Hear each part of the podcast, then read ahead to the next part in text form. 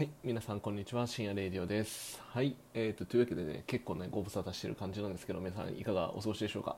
最後の収録は多分10月で、なんかもう、めっちゃいろいろ疲れてバーンアウトして、それを、それが、まあ、抜けたっていう収録して、した時以来ですね。なんか割といろいろしてて結構充実した毎日過ごしてたんですけど、うん、そうですねまあちょっとずつそれは収録しながら喋ろうかなと思いますでちょっとねなんかいろいろ仕事的にもなんかスケ、まあ、自分のスケジュールで結構動けるようにもなってきてなんか割とハンドリングできるようになってきたなって感じ出したんで、えー、とまたちょっとポッドキャストの収録を再開していきたいと思っています。はい。というわけでねえっ、と今日はあの実は最近あのまあ、ジムに通っていまして、えっとそれは、まあ、去年の7月ぐらいから、まあ、福岡に引っ越してきたぐらいから、えっと契約はしてたんですけどなかなかこうあんま行けずですねあのズルズルしてたんですけどちょっとこれをそれでは良くないなということでちゃんと習慣化しようと思っていろいろこう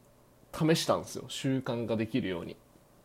あのちなみにあのジムの場所マンションの下なんですよ。1階なんですよ。だから普通に服を着替えてエレベーター降りてシュッて行くだけで一応ジムには行けるんですけどそうなかなかこうちょっとまああの仕事のことが気になったりとかなんかそんなことがあって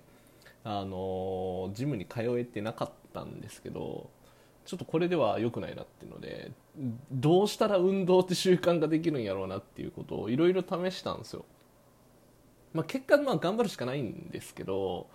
えっとけど、えっと、まず、まあ、目標を立てるっていうことがやっぱ重要やったなと思ってて、えっと、週4回、えっと、週4回を6週間続けるとなんか習慣化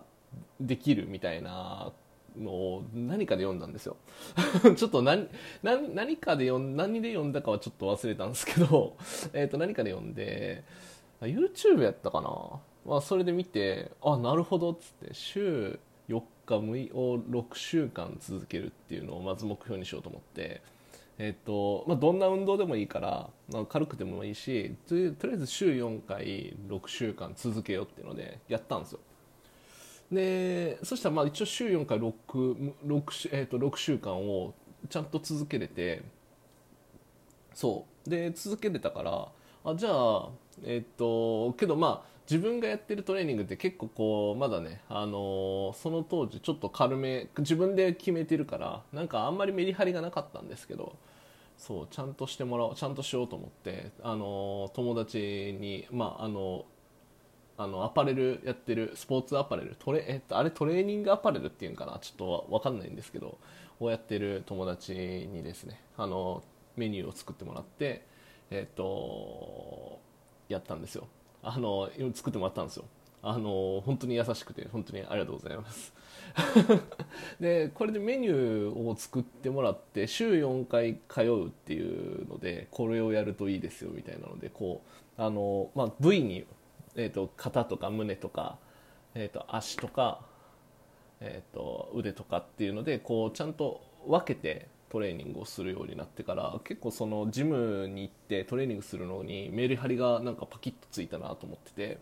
であのちゃんと今も継続してやれているんですね。でトレーニングメニュー作ってやってもらってからもう3週間ぐらい経つんですけどあのなんかちょっとずつ自分の体型も変わってきたなっていうのを最近感じ始めてるんであのすごい充実してます。なんかあのちゃんとこう習慣化してからなんかそういうじゃあ次もっと良くしようっていう風にするとなんかちゃんとそれがどんどん定着していってなんかもう行かないと気持ち悪いぐらいになってきたんでなんかちゃんと習慣化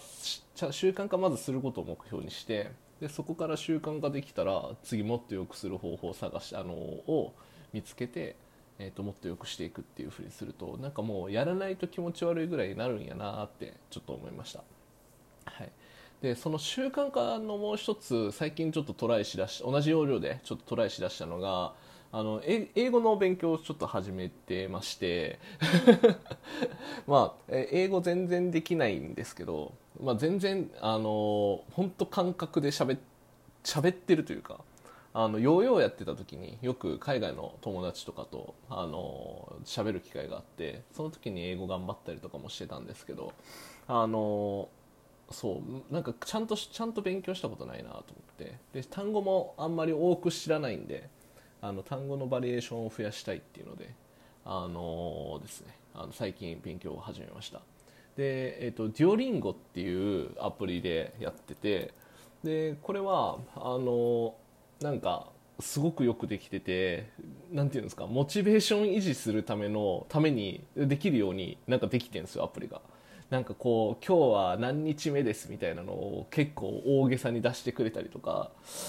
おお今日は3日目ねみたいな感じで出してくれたりとかあとなんかログインボーナスみたいなのもちゃんとあったりとかしてあの、うんなんかちゃんとモチベーション維持できるような仕組みになっててあの、でお風呂入ってる時間にあの、スマホも持って入ってあの英語の勉強してえーと、するっていうのを習慣化してます。まあ、